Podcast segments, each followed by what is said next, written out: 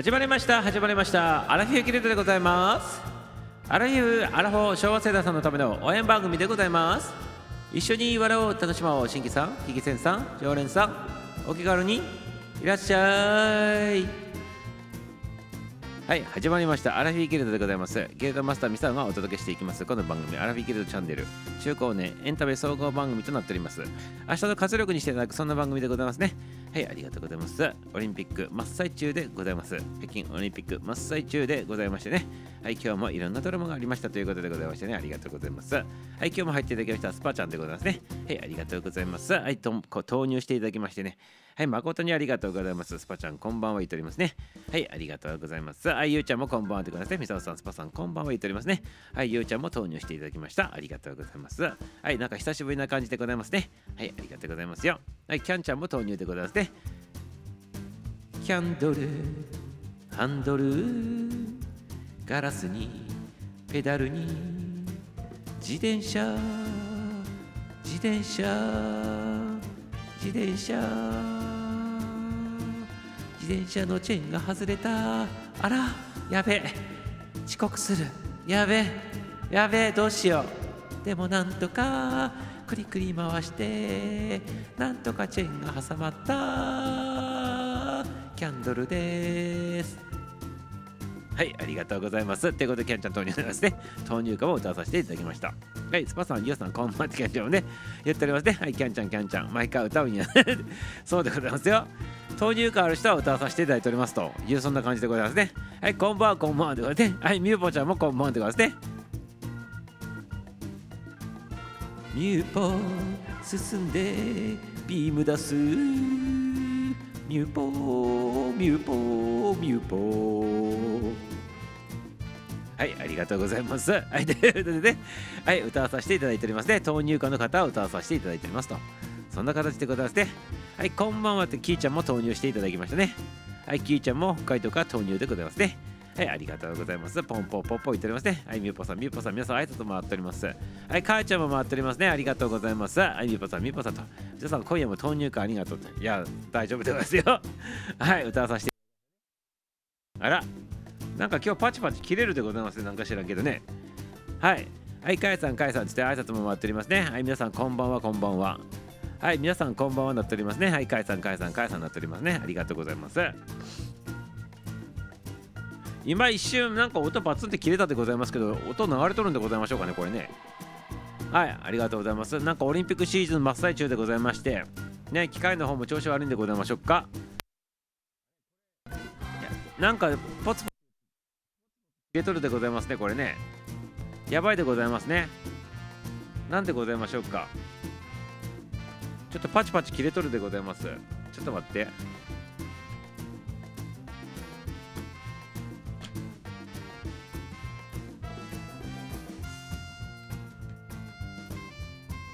トラブルでございますね。なんかパツって切れるんでございます、途中で。はい、はい、こんばんはって S ちゃん投入でございますね。はい、グリグリ、グリグリ。ラーメン、つけ麺、僕、イケメンの S でございます。ということですね。ありがとうございます。はい、ということで、投入家の皆様も揃ったということでございますね。ありがとうございます。切れとるでございますね、これね。パツンパツン切れとりますね。はい。そうなんでございます。切れるでございますね。なんか知らんけど。何なんでございましょうか、これはね。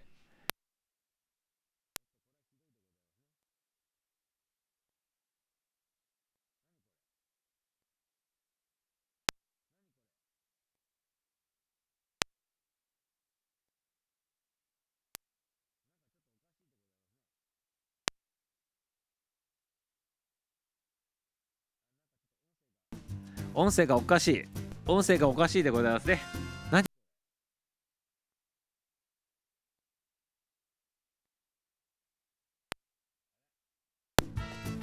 ダメでございますね、これね。おかしいね。はい、機械トラブルかな。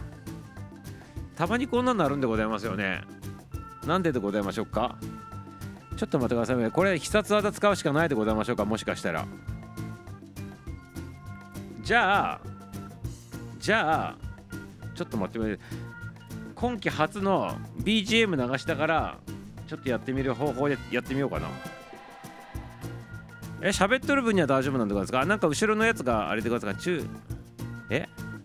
ネズミの中太郎に配線噛みつかれた。いやなんかわからんけどたまになるんでございますよ。何回かね。何ヶ月に一遍かがこんなになるんでございます。あ今はなんか大丈夫だそうでございますけど。はいまあいいでございますあのもしなんかトラブルあまりにも多かったらねあの途中で終わるかもしれ終わるということでございまして皆さん覚悟しながら聞いとってくださいませねはいありがとうございますよはい、龍一先生も入っていただきましたね。はい、皆さん、こんばんは言っておりますね。はい、こんばんは、こんばんは言っております。原田さん、原田さん、いつも通りに聞こえてると。はい、今はいつも通りでいいんでございますけど、先ほどまでパツパツパツパツ切れとったんでございますね。はい、ありがとうございます。はい、ということで皆様、今日もオリンピックどうでございますか？今日皆さん休日の方々多かったかなと、祝日の方、祝日でございましたから、オリンピックね、リアルタイムに見とった方も多いのかなと思ったんでございますけど、今日どうでございましたか？見とったでございましょうか？皆様ね。オリンピックシーズンでございますか？オリンピックの話からね、まあ、いつも入っとるんでございますけど、どうでございましょうかね？湿度や温度の影響とか、それはないでございますね。それはないでございますね。毎度毎度なるんでございますね。これね、定期的になんか知らんけどね。多分スタイフのなんかそういうのも関わってきたりとかしてね、スタイフのさんのなんかあれによっても、あの外部の接続のミキサー使えんかったりする時とかもたまにあってね、なんかそういう感じになっとるんじゃないかなと思っておりますね。はい、いつも通り見なかったということですね。お昼の NHK はね、すごかったと。ひどかったねってどういうことでございますか？ひどかったっていうのはね。仕事だったので帰ってきてからね、見たということでございますね。今日のオリンピックもね、なんかね、もやもやしておりましたね、なんかね、結果オーライでございましたけど、あれ、あのままもし終わっとったら大変なことになっとって、またね、えらいことになっとったんじゃないかなっていう、ね、流れでございましたね。なんかあの北京オリンピックは本当にね、毎日毎日ね、何これっていうようなね出来事が起こりまくっております。はい何なんでございましょうかね。今日一人でございましょうか？ハーフパイプとかね。先ほどまでギリギリあの番組立ち上げるまではねあのラージヒルのね予選やっておりましてまあ見事にね日本人の方々も勝ち抜いててね明日決勝でございますけどラージヒルのねはいそれもずっと見とったでございましてその後ミサあのハーフパイプの後にあれも女子のねスーパー大回転とかを見とったら面白かったでございますねね、もう最高でございますね。なんかあの、あのスピード感とかね。はい。ついてきとる人どれくらいおるんでございましょうか、この話にね。はい。謎のオリンピックということでね。ありがとう。そうです。皆さんね、遅らせながらね、ノートの記事に購入したってせっかく読ませてもらうな。ありがとう。今更ながらありがとうございます。あありがとうございますね。はい。あの、何、ノートで購入っていうのはあれでございましょうか？ミサオのあの、出しとるアラフィーギルド出版から出しとるあれでございますか？文章の方のやつでございますね。ノートで発売してるやつでございますね。はい、先にあのオーディオブックで発売しとったけど、文章の方はね、出しとらんかったからノートで出したやつでございますね。はい、ありがとうございますよ。はい。ぜひ読んでみてくださいませ。はい、キャンちゃんが言っておりますね。平野歩夢選手がね、ラストランでね、金メダルをね、かけて3回目を滑るところで、ね、サブチャンネルに切り替わったの。あれ？サブチャンネル切り替わっても、切り替わる前になんか案内で撮ったでございましょ？あのこれから切り替わるから続けてみたい人はあのこれ押してくださいませっていうのが出とったはずでございますけどそれ押してなかったんでございますね多分ね。はい。ちょうどねタイミング的にねあの平野歩夢君がね3回目滑る直前に切り替わっとったでございますからあのボタンを押さんかった人はね多分違うチャンネルに飛ばされて見れんかった人もおったのかもしれないでございますけどその前にあんな出とったでございますよ。このまま引き続きサブチャンネルで引き続きやるでございますからボタンを押してくださいませって案内で撮ったんでございますけど気づかなかったんでございましょうかねあの大事な場面で。はいキャンチャーワンワンワンワンワンでございますね。はいご愁傷様でございましたね。はい録画しとったのにということでございますか。録画しとってもサブチャンネルに切り替わって録画ならないんでございますか？ねそうオーディオありがとうございます。オーディオブックのやつのノート版でございますね。はい、ありがとうございます。購入していただいたということでね、読んでくださいませ。はい、何かあったら質問してくださいませ。ありがとうございます。録画切れてしまったんでございますか。でもあの決勝のシーンはね、ニュースとかバンあのテレビとかでパンパンパンパン流れておりますから、ね、何回でも見れるとございますよ。あとね、TVer、TVer で見れば全部見れるってことで、TVer。TVer っていうね、TVer っていうあのアプリ使えば全部ねダイジェストで見れるでございますからね。すべて大丈夫でございますよ。ミサオ録画でリアルタイムに見れんやつは TVer で見と見とったりするでございますからね。スマホにねアプリ入れて見れるでございますね。TVer でございます。TVer はいぜひ見てみてくださいませ。あライブでは見たけど録画がさって言ってね。あ録画がならんかったっていうことでございますか。はい。ワンワンワンワンワン。ね そう TVer でございます。みゆぽちゃんに言ったら TVer ってこれねこの TVer のところね。テレビを見る人たちみたいなねそんな意味でございますね。さっき改めて NHK でまとめて放送してたんで無事に録画したってことでそれぐらい録画したかったんでございますか？あそうでございますね。そういえばねそうそうそうそう平野歩夢君ってあの新潟の方でございますもんね。村上でございますけど。それでございます。そのつながりでなんか取っときたいということで多分ね新潟フィーバーなっとりましょう。今ね。多分ね。キャッチャーのとこもフィーバーなっとるんじゃないでございますか新潟放送とかねなんかそこの地元のテレビ局とかねえらいことになって騒いとるんじゃないかなと思っておりますけど。ね兄弟してすごかったでございますね。弟くんの方はね記録はなんか8位とか9位だった8位だったっけ？9位だったっけ？でございますけどなんか記録に残るようなね演技してね高さをね求めてビャーって飛んどってねわああの追加つくけかっこよかったでございますけどね。はいということでございますね。はいそうだよ。っていうことでね今フィーバーしとるということでございますね。でもねハーフパイプ見とってあれ決勝3回ね滑れるんでございますけど平野歩夢君が2回目滑った時点でミサオももう優勝確定かなと思ったんでございますけど点数が伸びずにねトップなれなかったっていうのはあれちょっと信じられなかったでございますねミサオね。えーって叫んでしまったでございますからテレビで見とってね。え、あれは何なんでございましょうかって思ったんでございますけど世界で初めての技やってしかも難しい技はね全部でクリアしたのにもかかわらずえ、これで世界一取れなかったらもう何すればいいのっていうようなジャッジだったでございますけどちょっとびっくりしたでございますねあれね。で3回目滑って同じ同じ技を全丸々同じやつやってちょっと完成度を上げた。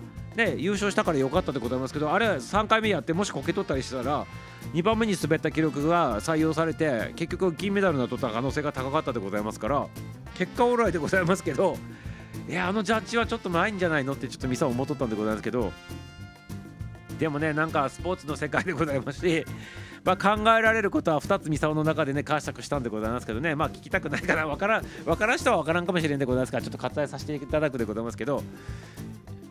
世界で初めて要するに例えばフィギュアスケートでいうと、ね、羽生君がこの間あのねフリーで終わった後にあの総合で4位になってなったやつでございますけどあれ羽生君4回転半ね世界で初めて技ね飛んだの認定一応されたんでございましょう失敗したけどね。あれあれよりもあれと同じような感じで世界で初めて公式戦で使われる技をオリンピックでやってそれでせめちゃめちゃ成功したんでございますよ。でみんなねざわめいとったぐらい成功しとって他のやつも他の選手もねショーン・ホワイトさんもねできなかった技をもう完璧に決めてねで他の技ももう超一流の、ね、技でございますけど全部ねあのきちっと決めたにもかかわらずあの点数が出なかったんでございますよ。ね。え？って思ったんでございますけど、まあ、3回目はね結果オーライでございましたけどちょっとね考えさせられたでございますね。ミサも一瞬ね。え？ってこの技2回目で1位取れなかったらどうすんのって思ったでございますけど。ちょっとねだから結構ねあのジャッジに対してねざわめいとりますね。なんかね世界がねまたね。まあ、結果オーライだったのは良かったでございますけどね。かなりちょっとねこれもね結果が良かったらもみ消されてしまうんでございますけどもしもしの話でね銀メダルで終わっとったとするとこれね絶対にねまたね問題になっとったはずなんでございます。これね確実に。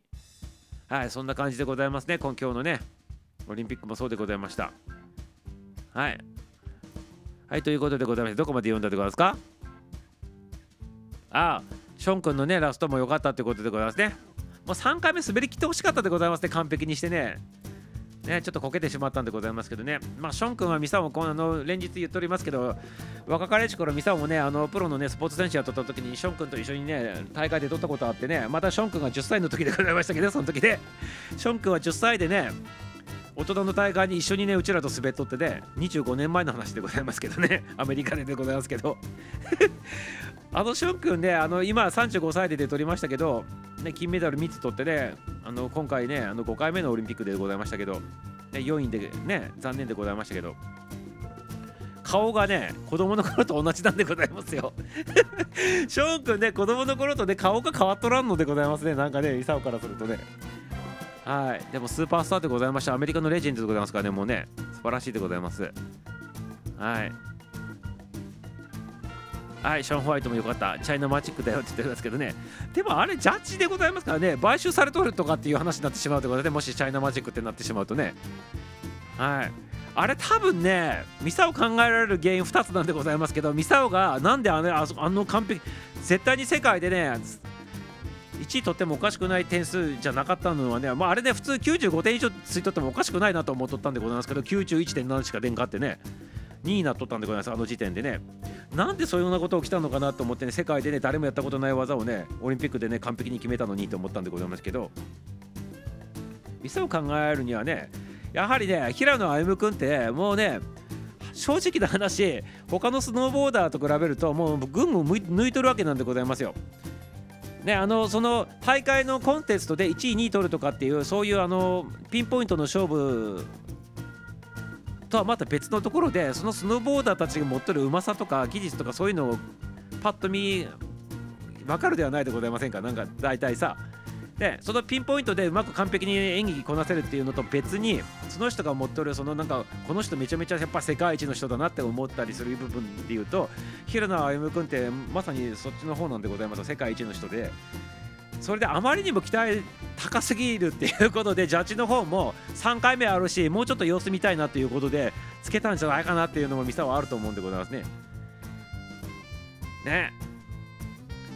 で平野歩夢さんよと3回目をねもっとね完璧にねこなしてくださいませっていうねなんかねそのねジャッジ側の方の期待度っていうか挑戦状的な感じっていうのもなんかすごく感じたでございましてそれに見事ね答えたっていうのがねこれねもうね世界一のねもう称号でございますね。完璧でございますこれ完全にね。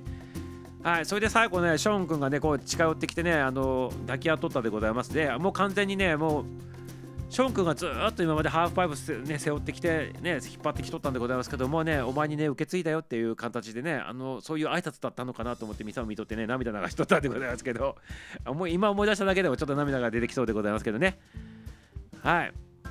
でもあのメンタルってすごいでございますよ普通あの完璧で世界一取れるねっていうやつをやったにもかかわらず点数が出んでもうその時点で大体の選手って多分しょげると思うんでございますよメンタルがねもう落ちて3回目なんか多分滑る記録がなくなってしまうところを平野歩夢君がね、怒り怒りをその3回目のところにね書いたって自分で言っとったぐらいでメンタルの持っていき方っていうのがすごかったなというふうに思っておりますね。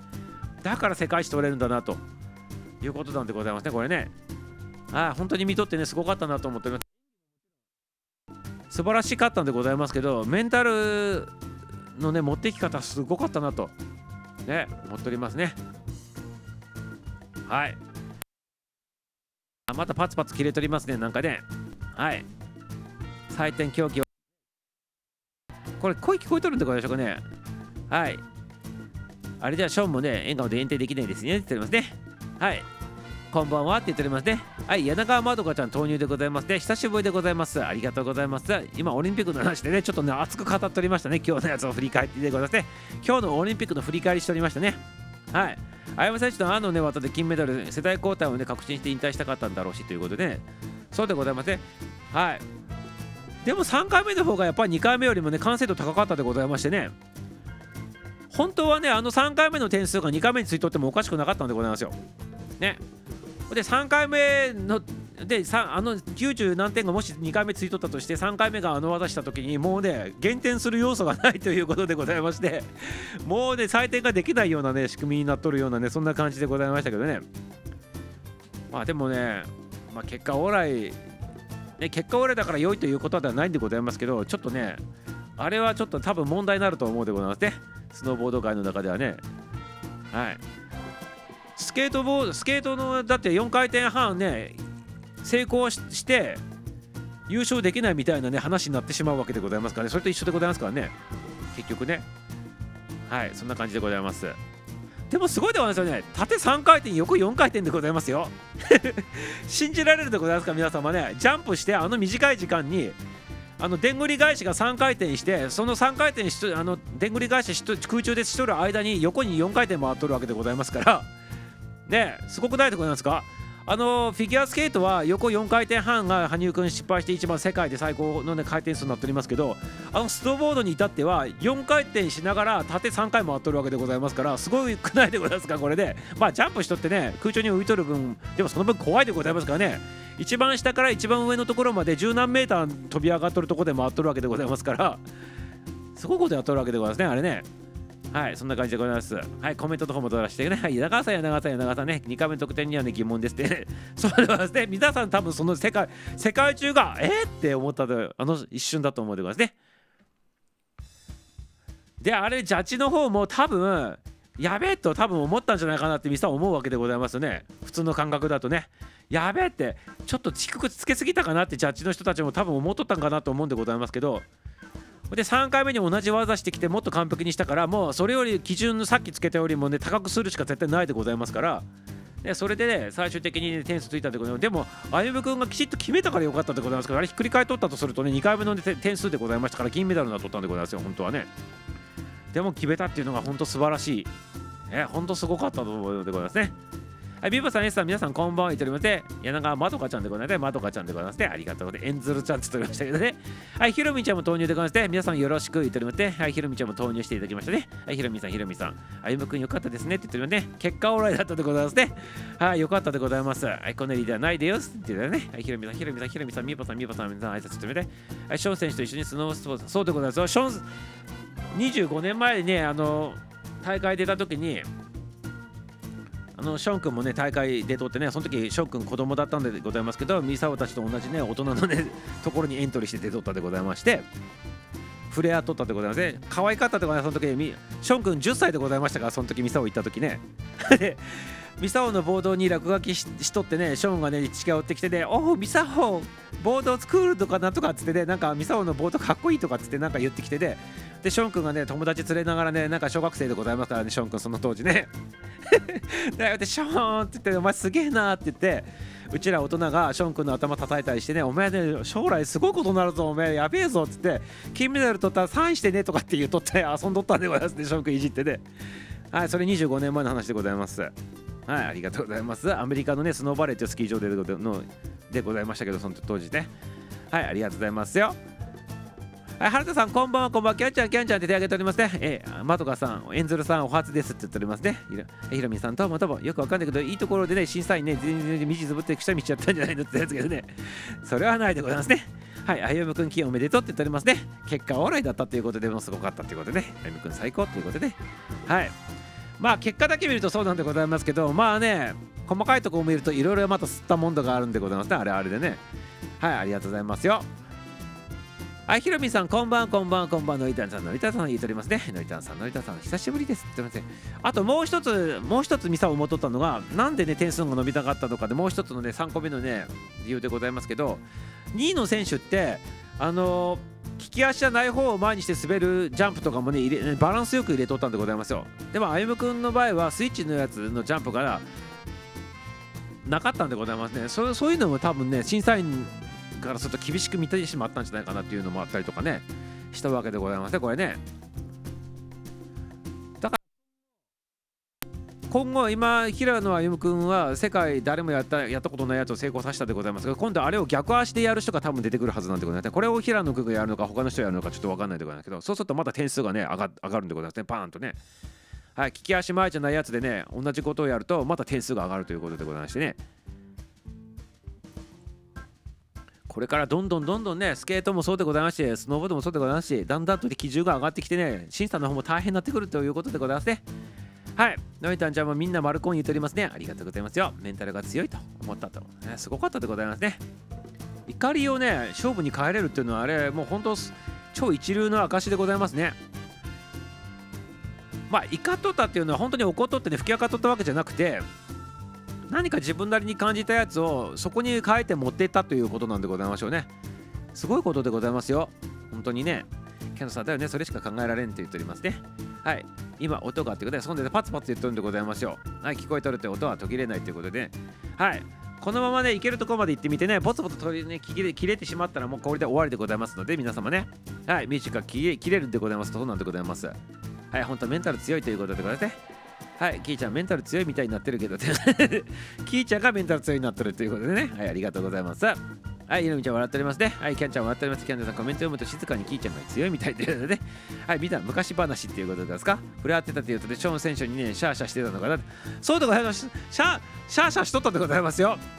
ショーン君のね、頭、あの、ショーン君、ね、シャーンって言って、頭をね、なんだシャーってやっとったんだよ、シャーってやっとったんだよね。まあ、ショーン君は多分覚えておらんと思うでございますけどね。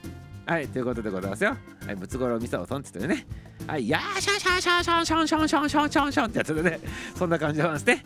キーちゃんコメント私のコメントで誤解を生みそうということでございますね。はい、ミサゴロウさんでございますやってたんかいということで、はい、ドリたちも笑っておりますね。はい、キーちゃんも笑っておりますね。はい、ということでございまして、オリンピックでございますね。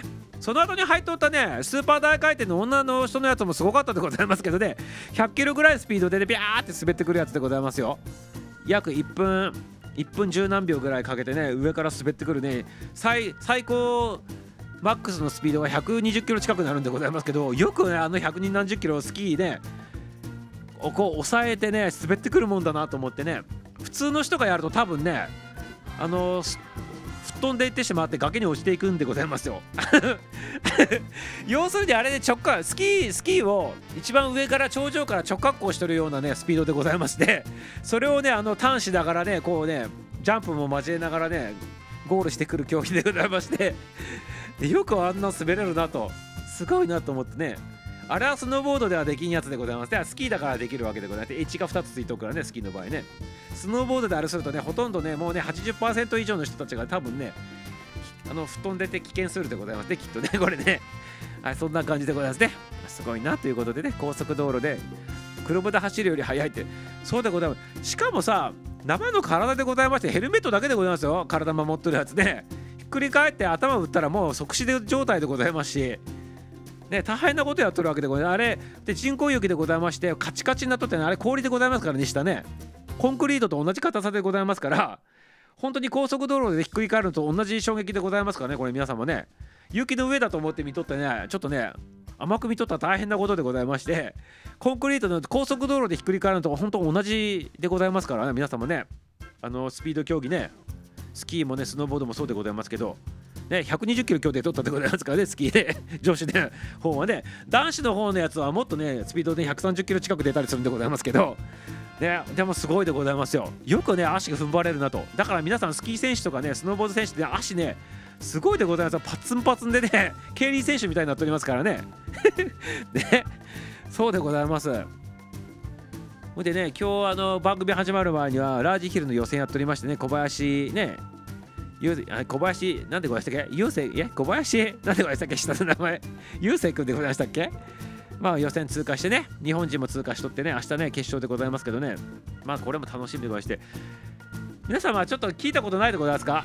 今日ちょっとオリンピックネタで突っ走っておりますけど、あのー、スキーのジャンプ競技あるでございましょう。あれの発祥の話聞いたことあるでございますか？皆様。発祥の話。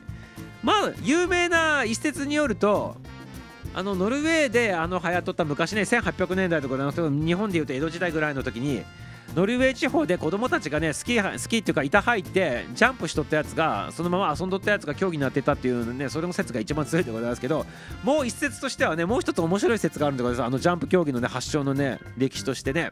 ちょっと聞きたいでございますかこれ皆様。一応ね一応そういうふうに言われてて説の2つせあのさっき言った遊んどったやつノルウェーでね子供たちが遊んどった説が一つの一番有力なんでございますもう一つ説あってこっちの方が面白くて聞きたいでございましょうかね。そう生身の体でね怖い怖いって言ってブラックアイスバーンのね道路で自転車でこけたことある。いやそんな程度じゃないでございますからね。そんな程度じゃないでございますよ。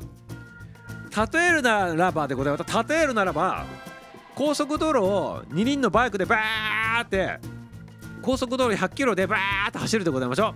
そしてトンネルバーってトンネル抜けてそのトンネル抜けて抜けた瞬間にもう雪太ってツルツルになってこう取るというのを想像してくださいませだからバーってバイクでトンネルの中を100キロぐらいで普通にバーッと走ってきてトンネルが終わった瞬間にツルツルのところにピューってね放り出されるようなねやつでございますね。そして放り出されてどんだけバランス取りながらね そのままねこけずにでビーって高速道路でこツルツルの、ね、ところでバイクで そのままね こうビューってねこう走りきれるかっていうそういうぐらいのね恐怖恐怖とねスピード感でございますよ。皆様ね考えただけでどうでございますか？ね。ほんでもしこけたらこけた時の衝撃はあんな感じでございますからね。コンクリートと同じでございます。100キロで、ね、ひっくり返るのと同じでございますからあんな感じのことをやっとるということでございますよ。選手たちであのスピード競技の人たちはね。はい怖いところでしょ？そういうのに例えられると。はい。キャンさんだいぶ前だけどね若さってこれからだからって言ってね。はい、はい、ありがとうございます。聞きたい聞きたいって、何聞きたいんでございましょうか？はいあの今こけたらあかんよって今こけたらね大変なことになってしまうとかですね皆さんもね中高年アラフィフ世代の方々は多いでございますから骨がもろくなってきてる最中でございますからねパーッとピュッとね はいもモロキひろあきさん登場でございます久しぶりでございますねはいこんばんはこんばんはってねはい、モロキな、どこがモロキなんでございますかねありがとうございます。ひろあきさんでございますね。テニスコーチでございますね。久しぶりでございますね。武者修行ということでございますね。はい、ありがとうございますよ。はい、ということで、ひろみんちゃんもね、驚いておりますね。疑問がすごいでございましょうか？ありがとうございます。キャンドルちゃん、今もそこそこ自転車に乗られないというね、モロキさん、モロキさん、モロキさんとありがとうしておりますね。説明が長島そうでございますか？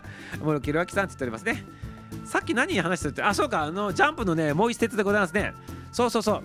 ジャンプはあそこあのノルノルウェーの方でね子供が遊んどったやつが虚偽になったって言ったけどもう一つの有力な説はあの死刑執行に使われとったっていう説があるんでございますよ。死刑執行でございますよ。あれ怖いでございましょだからどういうふうに死刑執行されとったかったらあの山の上から滑走路を作って崖の方に板履かされてそのままねこう無理やりねこうそのままね落とされとったっていう話でございますね昔ね。それが今のジャンプ競技になったんじゃないかっていう説もあるんでございますね。ほんでその山の上からあの板履かされて崖に突きあのシューってそのまま滑らせられて生き延びた人だけが刑が軽くなったりもしくは無体になったりするみたいなね。そんな風にあの死刑のねいや手段としてやっとったやつが今のあのやつに発展したとも言われとるんでございますね。はい。まあどうなんでございますかね。ちょっとわからんでございますけどそんな感じとも言われておりますよね。はい。死刑相談でございますよ。そういう話もあるということでございましてね。はい。だから怖いでございましょう。だってあれもう走り出して助走つけたらもう止まれないでございましょう。落ちるしかないでございますからもうあれね。でその恐怖に負けて中途半端なことしてしまうと大変なことになってひっくり返ってしまうわけでございまして もう走り出したら止まらんでございますからね。もうね大変なもんでございますよあれね。まあだからあれ本当に訓練せん方はできん種目でございますよ。皆さん絶対真似しないでくださいませね。絶対に真似しないでくださいませね。あと昔ね昔やったんでございますけどあのジャンプ競技ってこうやって飛び出してきて着地するところがねきちっとねシューってねスキーがあのこう滑るようにねしてあるんでございますよ。わざとね滑るようにしてあって。あれがね例えばシャワシャワの雪とかでなんか抵抗があってグッてで使えたりするとするでございましょう。そうするとどうなるのかって言ったら着地した瞬間に衝撃に耐えられずに着地した瞬間にね膝の骨がねバーンってね衝撃でね飛び出すことがあるんでございますよ。で昔今ちょっとなくなったんだけど20年ぐらい前のあのスキー競技の中で着地した時にその下がツルツルなっとらんくてねあのシャワシャワのとってね着地した時にスキーが滑らんかったせいでねバーンって衝撃になるってことはちょっと滑らんかったら着地した瞬間のその衝撃でね膝がバーンってなってねその膝の骨がねビューンって外に飛び出た 選手もおったんでございます昔。大かげとかねもうそのまま選手生命終わりでねもう歩けんようになってしまったそうでございますけどその選手ね。そういう事故も起きとったんでございます昔ね。はい。そういう感じでねまあ本当にね皆さん命かけてやっておりますね。だから冬の競技の方がね冬の競技の方が夏の競技よりも危ないでございますよね。はっきり言うと。冬の競技の方が本当にね命かけて皆さんやっとるっていうねそんな感じでございますね。はい。はいということでちょっと、ね、コメントの方でごめんなさいはい、誠っち投入でございますね。こんばんは、こんばんでね。はい、挨拶回っております。誠っちこんばんはなっておりますね。はい、皆さんこんばんはなっております。ありがとうございます。皆さんお声掛けありがとうと言ってね。はい、モロキひろあきさんでございますね。はい、歩夢くんの話でございますね。もう終わったでございますけどね。はい、誠ちゃんになっとるということでございますね。はい、俺もりが隆一になっとるということでありがとうございます。はい、相思相愛ということで2人は仲良しさんということでございますね。ありがとうございます。はい相思相愛ということでございますね。そうそう船が骨がと飛びてパーンってねだから骨衝撃にね耐えれんくてね膝の骨膝を突き抜けてくるんでございます。骨がバーンって突き上げてね。はい、そういう事故も起きとったんでございます。昔で、ね、実際問題ね。ボブスレーもやばいでございますよ。ボブスレーとかあと1人で滑るリュージュもそうでございますけど1回ひっくり返るともう止まらんでございますからだからひっくり返ってあの骨が折れたままね首の骨折れて即死したままそのまま下に降りてくるっていう事故も昔あったでございますしね。はい。もう本当に怖い怖いっていうかあの危ないんでございますね。冬の競技っていうのはね。大体皆さんスピード競技とか空中に飛ぶ競技とかが多いでございますから道具使ってね。本当にね本当にあのちょっとね過酷な冬のオリンピックでございますね。はい。はい、ゆず様から昨日の歩夢君までかん今日の歩夢君まで感動しっぱなしということでございますけどね。はい、そうでございます。ただいろいろ裏にいろいろあるんでございますよね、これがまたね。はい、結果だけ見とったらそんな感じなんでございますけど、まあ、北京オリンピックはね、ずっとね、初めからそんな感じでずっと回っておりますね、なんかね。はい。まあ、まあ、まあ、歩夢君に関してはね、3回目完璧にこなされたから良かったでございますけど、ね、本当にね、ちょっとね、うん、ちょっと考えさせられるというねそんな感じのね流れになっておりました途中ね。はいありがとうございますよ。はいということでございましてオリンピックのネタでございますね。はいずっともやもやオリンピックそうなんでございますずっともやもやなんでございますねオリンピックね。今回のやつはね。はい。はい。まあ感動したらするんでございますけどね。まあいろいろなんでございますね。まあ普通あの2回目の飛んだ時点で誠っちも言っておりますけど3回目の得点が出とってもおかしくないんでございますよ。そしてあの2回目があの得点もし96点で取ったと3回目はね98点とか99点多分だ取ったとは思うんでございますけどね。だからあれもし3回目ね途中でこけ取ったら銀メダルだったっていうことを考えた時にちょっと怖いでございますね。結果オーライで喜んどるでございますけど複雑選手からするとね多分すごい今後のあのジャッジが怖い信じられないっていう風なのになっとるんじゃないかなとちょっと察するでございますねこれね。はい。ちょっと不信感がね出てくるっていうね。実際あの競技であのレジェンドのねあのボーダーの人もなんか言っておりましたね。あのこういうジャッジされたら今後ねあの不信感しか出ないって言っておりましたけど。ねそんな感じでございますね。はい。だからまあジャッジも難しい。だから技が難易度が上がれば上がるほどジャも難しくなるんでございますけどでも世界でね誰もやってないやつをね成功完璧に成功させてあの点数はないんじゃないって誰もが世界中ね多分一瞬で思ったと思うんでこれは凍りついたと思うんでございますけどね。ね。はいそんな感じでございますね。まあ明日は明日でねまたねジャンプ競技の決勝でございますからラージヒルね楽しみにしたいなと思っておりますね。はい。光を3回目に続けてトライして成功されたのがすごいということでございますね。はい。そうでございますね。でもさ、そういったメンタルの強さね、初めて改めてリスペクトっていうことですね。そうでございますね。まあ、あれぐらい標準装備でね、ないとね、やっぱ世界で戦えないでございますもんね。はい。まあ、そうなんでございます。で、だから、あの、士気体とはよく言ったもんでございますけど、でもほとんどのアスリートさんって、あのメンタルの方やらないんでございますよ。で世界行く人たちはやっぱりあの市議体の方であのこうお金もあったり時間の余裕があったりそこに専門的にね時間投入できるからメンタルの方もやるんでございますけどなかなか一般のねスポーツやってる方ってねメンタルまでね手が回らん人がね実際問題多いでございますね。うん、本当にねだからメンタルも皆さんだからメンタルきちっとやれば目を目が出てねもっとね活躍できる人たちっていうのがねすごいね実際おるなっていうのをミサをねあのやっとってね思っとったこともあるんでございますけどね体が強くて技術もあるのにメンタルの方もうちょっとやっとけばもうちょっといくのになっていう選手で腐るほど見てきたでございますね昔ねはいだから今世界で活躍してる人たちっていうのはその3つをきちっと風添えてバランスよくやってきた人たちがあのなるべくしてなって世界あのこう代表として出てきてテレビに映って、ね、活躍しとると。そんな形かなと。それでもやっぱり人間でございますからね競技場にねもう1回落ちてしまうと立ち直れない人たちもおってね。もう確実だって言われてる人たちがどんどん崩れていったりするのもね途中からもう立ち直し機会になってしまったりする。だからそれほど過酷なんでございますね。はい。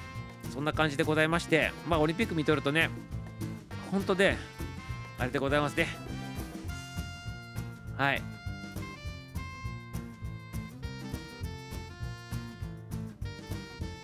何何？どこまで読んだってくださいか？えっ、ー、とね、それ本当メンタル強いよねって言っておりますね。はいこのくだり2回目と。だよねと。惜しい。惜しい。嬉しいを毎回毎日繰り返してると。そうそうそうそうでございますね。まあただそのオリンピックにね向けてね焦点合わせて調整はしておるんでございますけどまあなかなかね外国とか行くとね現地だとやりやすいかもしれないけどやっぱ環境変わったとこ行ったりとかねまあこういうコロナ禍とかでございますしねそういうのもいろいろあったなかなか調整が難しいんじゃないかなと思う中で皆さんやっとるということでございましてね本当に過酷な中で皆さんやっとるなと思ってねいつも見とるわけでございます。ねはい。はい。俺は弱小だからさって言っておりますけどね。はい。まあ人間でございますから皆さん強い人なんかおらんのでございますけどね基本的にはねメンタルがね。はいキャンちゃんキャンちゃんキャンちゃん。お金がないメンタルのプロをね雇えない。これが現実ということですね。そうでございますよ。あのミサオも昔あのメンタルトレーニングやっとってプロ選手とか見とったでございますけどあの例えば本当のトップのトップの選手とかはナショナルチーム入ってお金が出たりとかしてね何千万まあなんでこれあんまりお金のこと言わない方がいいでございますけど、まあ、お金があって時間があってなんかメンタルコーチとか雇ったりでできる人もおるんでございますけどそうじゃないねあのお仕事持ちだからちょっとこうあんまりランキングも高くないような人たちとかがトップ狙おうとした時っていうのはそういうね時間的余裕とお金の余裕がないということでございまして全日本で10位以内に入っとっても日本ででございますよ。10位以内に入っとる選手でもなかなかね思うようにねあのトレーニング、まあ、メンタルトレーニングまでも回らんというのがね現状っていうのが実際あるわけでございましてね。はい。まあその中でもミサをこうねやあのやったりとかねしとったしとったんでございますけどまあそういうね選手たちのね悲痛な叫びの中でねやらせていただいとったこともあったりしとったでございますね。はい。はい、もうこっちはそうでもないでしょ S さん、S さん、それ、さっきは最大で怪我させちゃったしということで、はい、さっきはキーちゃんに怪我させたということでございますか大丈夫でございますよ。はい。何？何？すぐ？すぐ？はい、あれ、ちょっと読めないでくださいね。はい、まこっちゃん、まこっちゃん、まこっちゃん。岩井人はこの前の収場が上げないと言っておりますね。はい、ありがとうございます。あれはね、俺の品満があった性格からって言っておりますね。あえてそれ言わなかったのにって言っておりますね。はい。コーチも忙しくて学ぶ時間もないと言っておりますね。でもねこれでもねあれなんでございますよ。時間もないって言っておりますけどあの時間作る人もおるんでございます。中にはね。やっぱ覚悟決めて何かその自分がどっちに集中したいかって言って決めて覚悟決めてやる人とかちもってまあこれはねここはあの皆さん聞いとるから言わないでございますけどあのみんなそういうもんだと思われたらちょっとやばいでございますのであえて言わないんでございますけど時間作る人はどんな手段使ってもね時間作ってくるしお金作ってくるんでございますよ。ねこれは不思議なもんでございますね。ほんで時間ないとかあのー、なんかいろいろこう言う人はえずっと言っておりますよね。でもその中でも同じ環境にありながらもあの違う選択してねやってくる人たちもおってでそういう人たちの一部がやっぱ世界の方に出ていくと。でここであの勘違いしてはいけないのはだからといって覚悟を決めてやった人が全て上に行くとは限らないっていうところがこれね怖いところなんでございますね。だから絶対条件じゃなくて必要最低条件必要最低条件じゃないで何て言うの？絶対条件ではなく最小え？何条件っていうんだこういうこと何て言うんだこでしたっけ？これをやったからといって必ず上に行くとは限らんけど上に行ってる人たちは必ずそういう要素を持っとるっていうやつでございますね。そこがだからあれなんてことだからやったからって言って必ず報われとは限らんっていうねことなんでございますよ。だからそこがどうやって自分決断してねやっていくのかっていうところでございますねこれね。だから逆に考えるとやれば言っとる素質の人がおったとするとそれやらんかったとするといかんぞその現状のままなんでございますよだけどそれ決断するときにっていうのは未来見えんでございますからやっていいのかどうかっていうのはすっげえ迷ったりするわけでございますねここがその人生をどうやって選択していくのかっていうねそういう分かれ道になってどう悩あのこう人それぞれのねあれになっていくわけでございますねはい。S さん実際にはスポンサーもあんまりね感じ出さないところもあるからきつそうだよねって言っておりますね。スポンサーは基本的にねあの有名なねスポーツでねあのー、宣伝になるようなところしかお金出さないでございますからね。要するに宣伝宣伝料として選手のところに企業の名前入れるわけでございますから選手の体が要するに商品なんでございますよ。変な言い方するとね。だから頭の頭のところの帽子のところに企業名入れていくのが一番ね金額が高かったりとかねそういう風なの取るわけでございますよ。ね。はいということでございまして。えですねですねって最低条件って言っておりますね。はいこんばんは。最低条件っていうか最低条件じゃなくてねななんて言うんでございましたっけ？あれってねちょっとちょっとちょっと言葉がね出てこなかったでございますね。これはね何？えっ、ー、とねなんて読めばいいんでございましょうか？なんとかチャンネルさんでございますねラプソディっていうんでございましょうか？ラプソディチャンネルのラプソディちゃんでございますねはい、ラプソディチャンネルのラプソディでございまして、英語で勉強しておる外人になりたい気持ちさんでございまして、歌が好きということで、ラプソディちゃん、はい、投入でございますね。こんばんは、ラプソディちゃんでございますね。はい、ラプソディちゃん投入ありがとうございます。こんばんみでございますね。はい、お邪魔しますって言っておりますね。はい、お邪魔してくださいませ。お邪魔してくださいませ。お待ちしておりましたよ。ありがとうございます。ラプソディちゃんでございますよ。ね。はい、あの今オリンピックネタでね、かなりね、もうね、1時間近く喋っておりますで、45分喋っておりますけど、ね、ありがとうございます。あの楽しんでてください。またまあ一応22時までの配信でございますからたまにたまにねちょっとオーバーすることがあるでございますから自分の好きな時間にねあの降りてってくださいませ。挨拶不要でございますから降りたい時間に降りてってね入りたい時に入ってきていただくというそんな番組でございますのでよろしくお願いしますコーチはとうとう相当な金額だしねもうそれだけにねあの命をかけていくのみということでございますね。これ参考に言うとでございますよ。参考に言うとでございますけどこれ今今はどうなっとるかちょっとわからんでございますけどそうでございますね。20十何年前かな。十何年前のある一流スノーボーダーさんが世界をワールドカップ回るためにコーチを雇ったとするとするとそのコーチを雇うお金が650万から800万と言われておりましたね。ね。それはやっぱ個人に出さないといけないということで、コーチ雇うだけでそんだけかかると。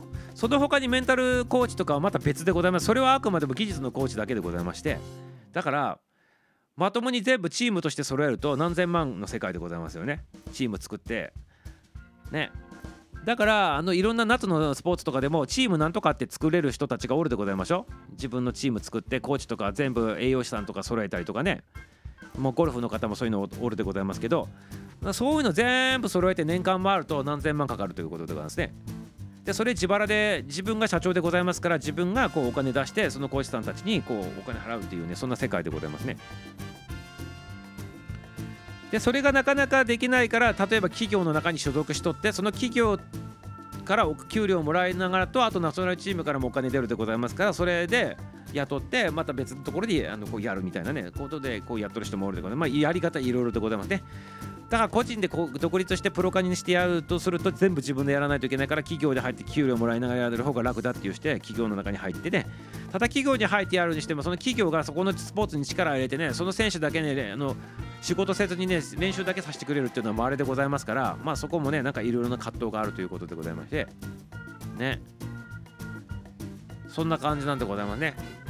ミサは昔プロやっとった時は企業に所属しとったけどその企業の方がやえっと、ミサオがそのお店出すっていうことお店スポーツのそのお店を出しとってね川崎にお店出しとったんでございますけどその当時ね何十年前でございますけど出しとって企業からお金あのもらいながらあと協会の方から遠征費とかが出とったみたいな、ね、形でね回しとったでございますね。ミサオの場合はね昔もう30何年前かなでございますけどね。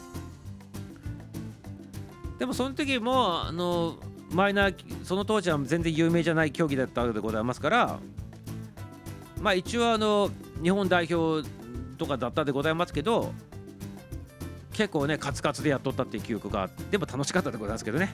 だからそのカツカツでやっと中で例えばプロとあのミサオと滑る何々ツアーとかっていうのを自分で企画してツアー組んで一緒に滑りに行っお金もらいながら滑りに行っとったりとかってしてそれを資金に当てとったりとかねそういったこともやっとったりとかねしとったわけでございますね。はい。だからその選手にいろいろでございます。いろいろなタイプがおってねどういうふうにしてやっとるかっていうのはまあ選手によってね競技によっても違うということでございますね。うん。ただミサウの場合はこういうね滑りに行く競技でございましたからツアー組んでね一緒に滑って楽しみながらね教えながら滑ってみんなでワイワイやりながらねやっとった。それは楽しかったでございますね。めちゃめちゃね。はい。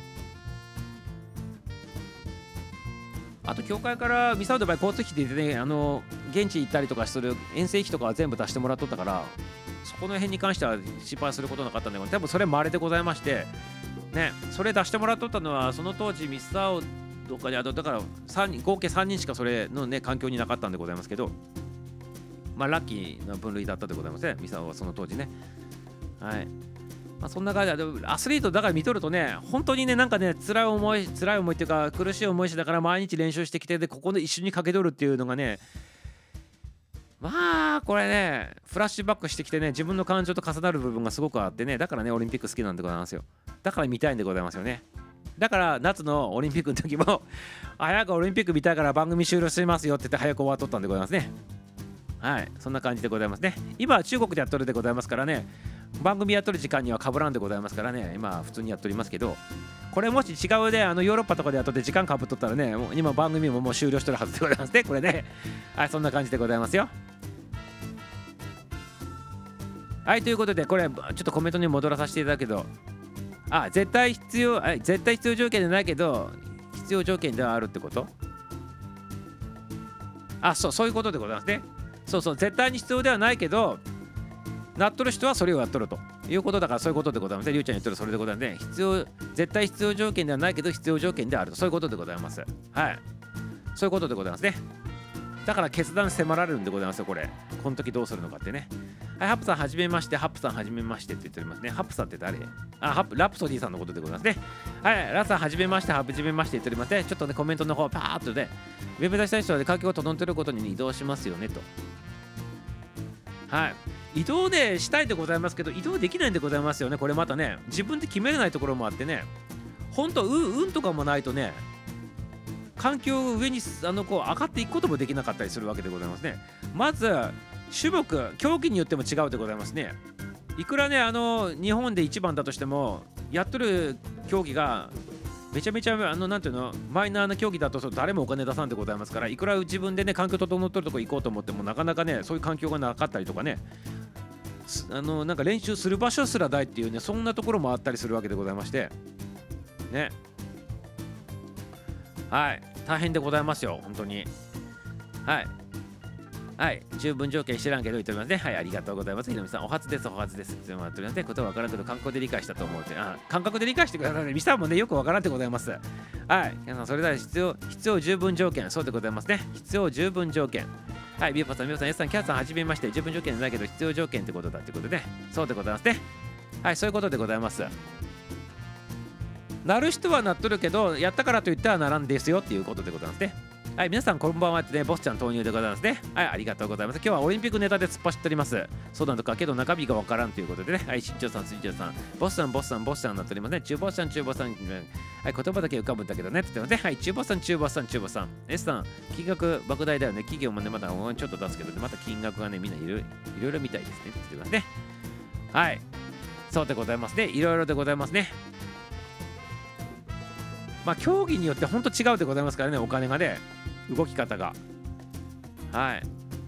一時期なんかマラソンとかオリンピックで金取ったら1億円出すとかってねいうのもあったでございまして お金でね 瀬古さん言っとったでございましたけどね。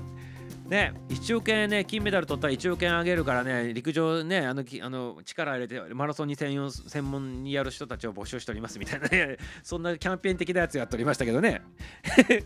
ね、まあ、ね、まあ陸上はお金持っとるからいいんでございましょうけどね。まあ陸上でナショナルチーム入るとね、っていう金額がもらえるんでございますよ。はい、ということでございますね。まあ言わんでございますから、金額はね。はい、あんちゃんこんばんはって言っておりますね。あんこんばんはでございます、あんちゃん。こちらはね、大人のね、女子のね、あんちゃんの方でございましたね。はい、うぐいさあんちゃんでございますね。うぐいさあんこのあんちゃんでございますね。こちらの方はね、ありがとうございます。はい、こんばんはでございますよ。はい、うぐいす、え？うぐいさんでございましたね。うぐいさんのあんちゃんでございますね。アイコン変わっておりますね。ありがとうございます。はい、こんばんは、こんばんはって言っておりますね。はい、あの、ボスちゃんもね、挨拶しております。4万でございますけど、挨拶しておりますね。はい、ありがとうございます。こんばんは、言っております。皆さん、皆さん、こんばんはって、ハーティーサウンドちゃん登場でございますね。はい、バズカレハーティーちゃんも投入していただいたってことでございますね。はい、ありがとうございます。はい、あんちゃん、あんちゃん、ハーティーさん、あんちゃん、あんちゃん、あんちゃんって言っておりますね。はい、ハーティーさん、ハーティーさん言っておりますね。ありがとうございます。はい、挨拶もあっております。はい、ひろみさん、私はね、企業まで知らなくて、クラブチームまでしかあまり知らないんですが、なかなか厳しいですよねって言ってますね。はい。まあ、厳しいとか厳しいと。あるところはあると。ね。そんな感じでございますね。はいアンさんハーティーさん皆さん挨拶しておりますね。はいオリンピックなのねって言っておりますね。自分の番組もオリンピックなのねって言っておりますけどね。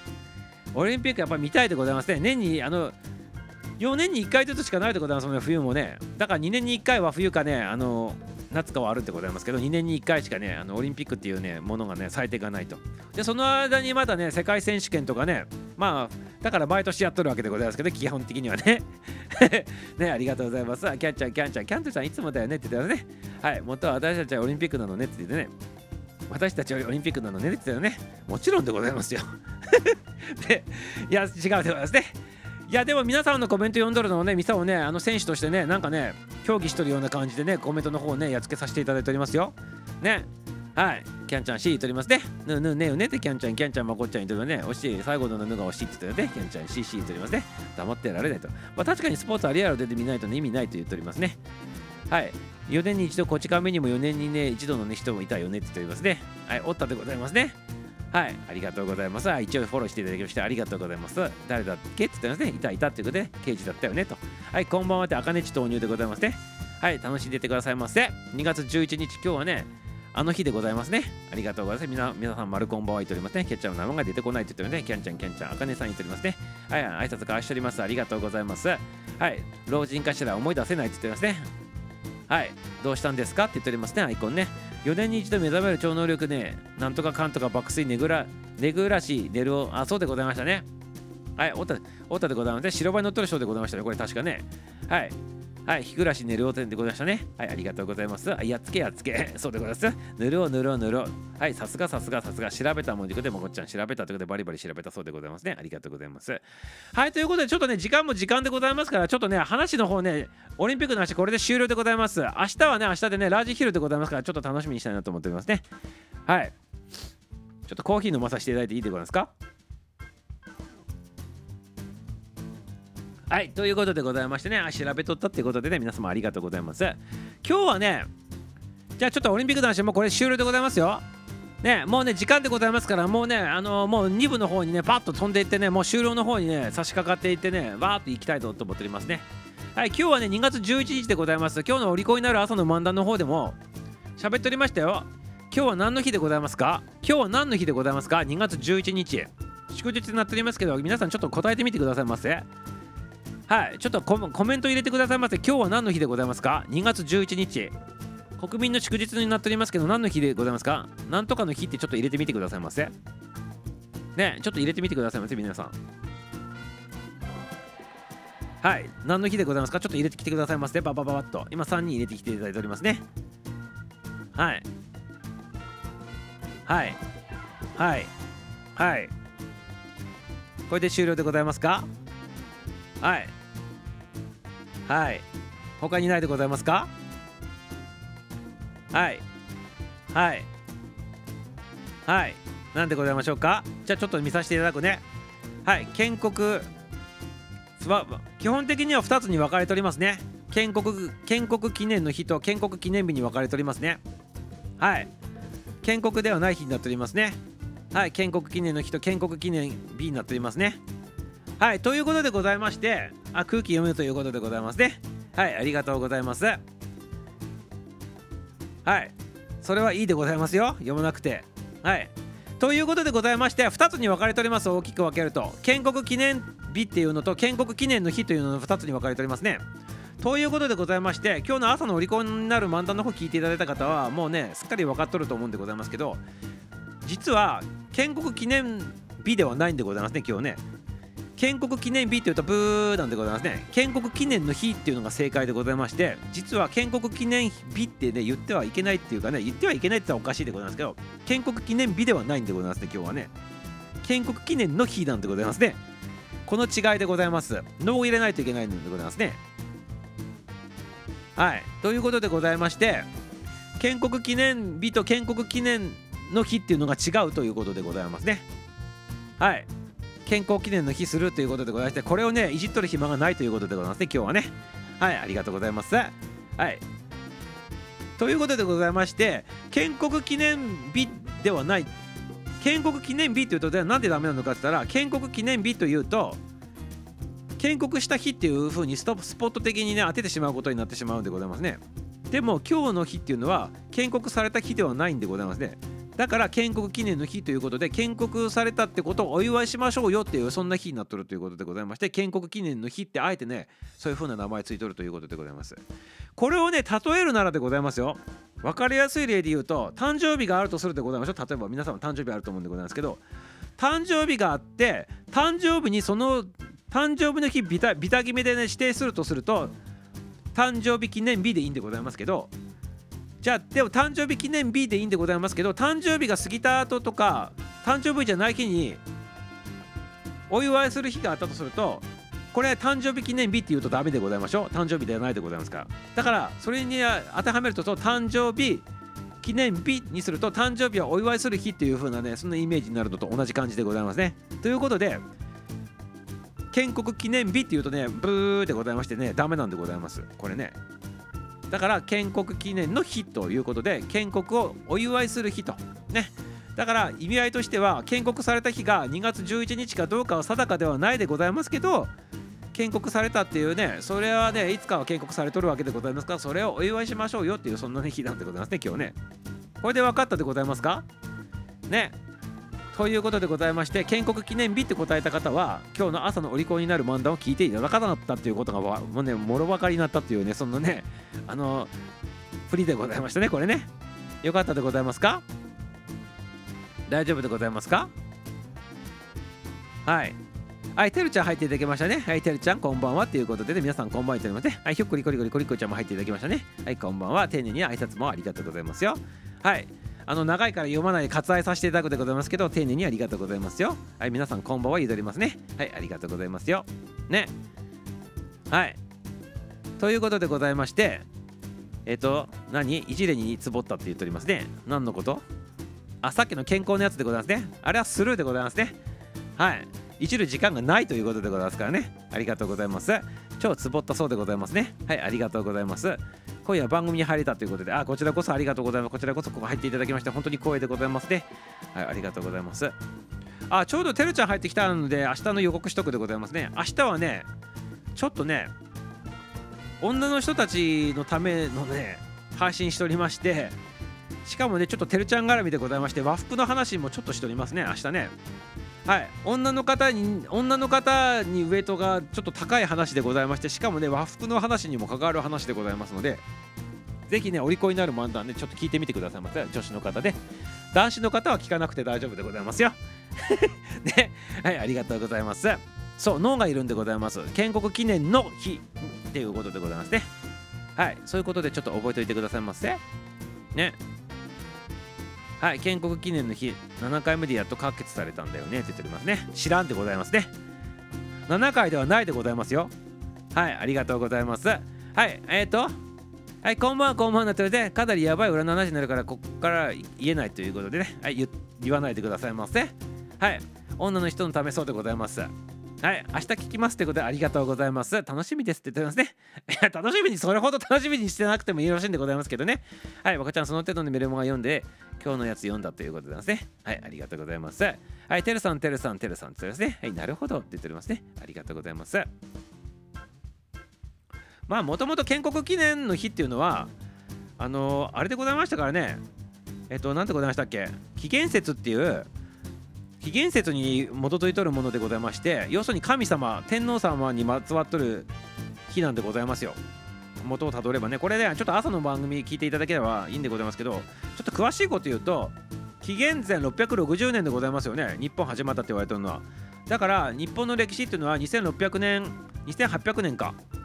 あじゃあ2600年以上続いとるって言われとって世界でね一番最初期限があるって言われとるゆえんなんでございますけどそのあの紀元前660年に一番最初にあの天皇さんが即位したんでございますよ。神武天皇っていうね天皇さんでございますけどそれがあの建国の基準になっとるわけでございましてそれが2月11日に即したって言われとるんでございましてただこれは日本書紀っていうところに記されとってただこれ決めるときにあのそういうあの書物の古いやつで本当かどうかわからんねえやつに対してあの建国の日って定めるのおかしいんじゃないかっていう、ね、スタモンダがあったりとかねそういうのがあるんでございますね。ねでそもそもがでございますけどこれ GHQ さんがその天皇にまつわる神様にまつわるそういう祝日と全部撤廃しれって言って亡くなったんでございますよ。紀元節ってやつがね。でしばらくなかったんでございますけど昭和41年に復活して名前を書いて、えっと、建国記念の日という形で、ね、さっき言ったようにあの定かではないねやつを建国記念日にしてはいけないということで「の」をつけたということが昭和41年にね交付されたというそんな流れになっとるということでございますね。これ朝でのやつをちょっとシャシャシャって言ったんであれでございますけど、まあ、そんな流れになっとったと。で龍ちゃんが言ってて裏の話になるっていうのはそこにまつわってくる話もいろいろあるってございますね。はいそういうことを言っとるんでございますねはいありがとうございますよはいということでございますねまあそんな感じでございますね。はい、皆様、あのー、今日はね、建国記念の日ということでございまして、建国記念日ではないというのをちょっと覚えていただきたいなと、はい、思ってるわけでございますよ。はい。まあそんな感じでございますかね、今日はね。まあ、オリンピックの話でね、だいぶね、ミサをね、熱く語ってしまって疲れたでございますね、これでね。これで終了でございます。終了でございますね。はい。男子金星でございますね。はい、女子プロみたいだねってね。はい、女装も可愛いわよって言ってますね。はい、ありがとうございます。可愛くないでございますね。はい、やめてくださいませって感じでますね。はい、ありがとうございます。じゃあこれでね、あの一通り終わったでございますから、これ今日で終了させていただいてよろしいでございますか？大丈夫でございましょうか？ね、オリンピック見とって今日ずっとね、リアルでオリンピックずっと見とってね、あのハーフパイプから大回転からカーリングからそしてねさっきラジオあの番組始まる前にねジャンプの予選も見とったということでございましてそして熱く語って疲れたと。そしてね建国記念の話もして疲れたと。そういった形になっております。はい。オリンピックでこ確かに声が疲れ はいそうでございますか？はいじゃあ終わらさせていただいてよろしいでございますね。はい疲れたということをねいうことでございますので。はい疲れたということでございますから終わらさせていただくでございますね。はいありがとうございます。それではエンディングでございますね。皆様今日もありがとうございます。ありがとうございます。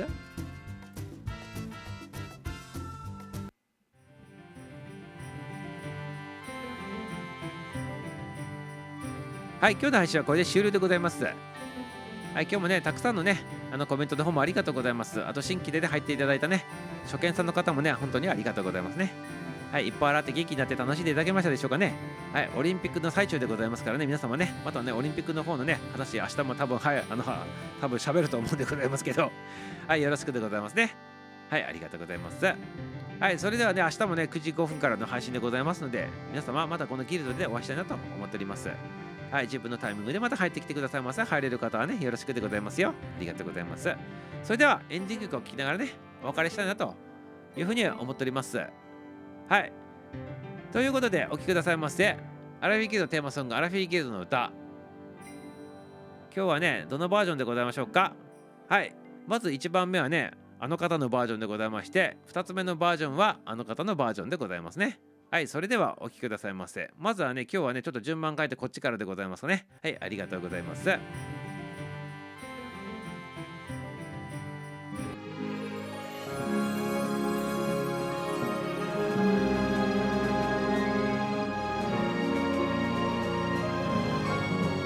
まず最初のバージョンはねオーケストラバージョンハーティーサウンドさんアレンジでございますね。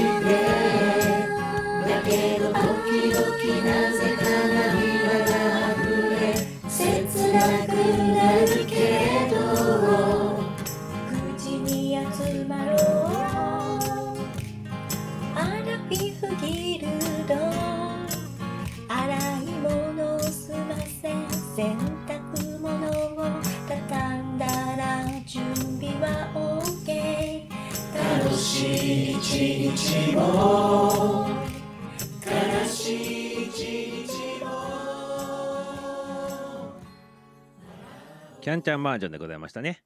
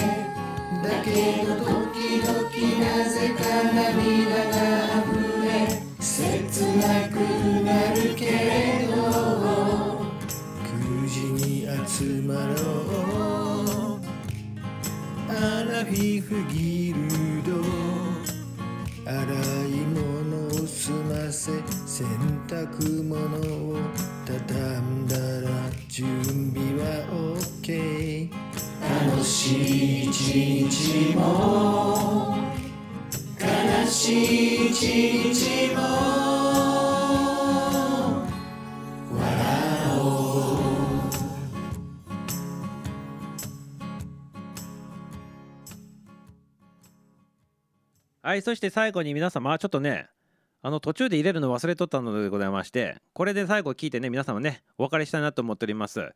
はいあのー昨日も言っておりましたけどあの原田隆一先生がねあの小説あの Kindle で出しておりまして小さなアンティークショップでございますね。こちらの方がねオーディオブックとして出版されたんでございますね。アラフィーゲート出版の方からね出版させていただきました。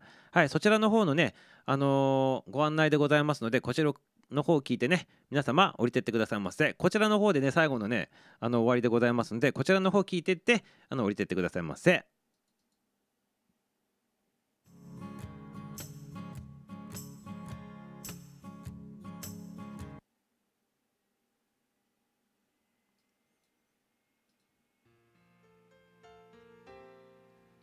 小さなアンティークショップ。恋の悩みや迷いを抱えたりプレゼントに困った若い男女たちがふと見かけた小さなアンティークショップ。なぜか気になる。フラットたちより導かれたこのお店から心揺らぐ物語が巻き起こる。気持ちのフォトスタンド。思い出を切るペーパーナイフ。天使。天秤などにまつわる物語。これらのものに時に考えさせられ時にそっと背中を押されそれぞれが再び前を向いて歩いてゆく。固唾を飲んで見守りたくなるそんなおのおのの人生ストーリー。大人になったあなたにもぜひ読んでほしい心温まる連作小編短編集。作家原田隆一話題の処女作。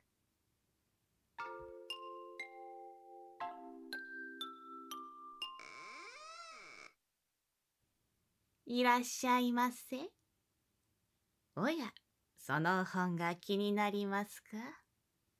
そちらは電子書籍。Kindle って言うんですよね。そちらでお読みいただけますよ。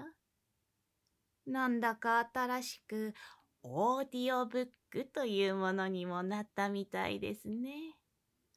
お話を聞いて楽しむというのもいいですよね。最近は目が疲れてきちゃうから。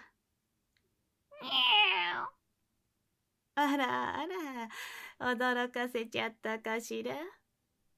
どうぞ、ごゆっくり楽しんでくださいね。はい、関丸です、えー本日はご報告です。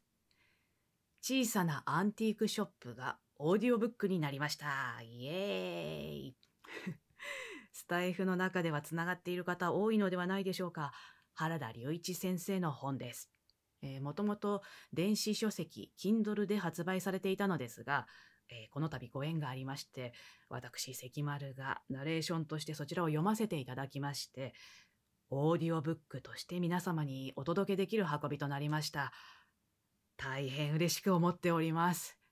えー素敵なお話ですので、ぜひお聞きいただければと思います。それからですね、えっ、と、はい、ということでございますね。皆様、小さなアンティークショップ、よろしくでございますね。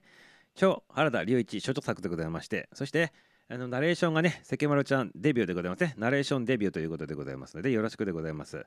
はい、ありがとうございます。S ちゃんもね、板チョコいただきまして、ありがとうございます。板チョコ、ホワイトチョコ、ありがとうございます。はい、原田先生もね、スターもありがとうございます。ということで皆様、小さなアンティークショップ、小さなアンティークショップ、小さなアンティークショップ、よろしくでございます。はい、ということでございますね。また降ってきたでございますね。板チョコホワイトプレゼントということで、キャンちゃんありがとうございます。はい、皆様、ということで、小さなアンティークショップでございます。ありがとうございます。選挙かってね、ありがとうございます。選挙でございますね。ありがとうございます。ということで、皆様、また明日お会いしましょう。明日お会いしましょう。はい、こちらでございますね。はい、皆様、ラブでございます。また明日、板チョコありがとうございます。ハーティーちゃんもありがとう。バイバイ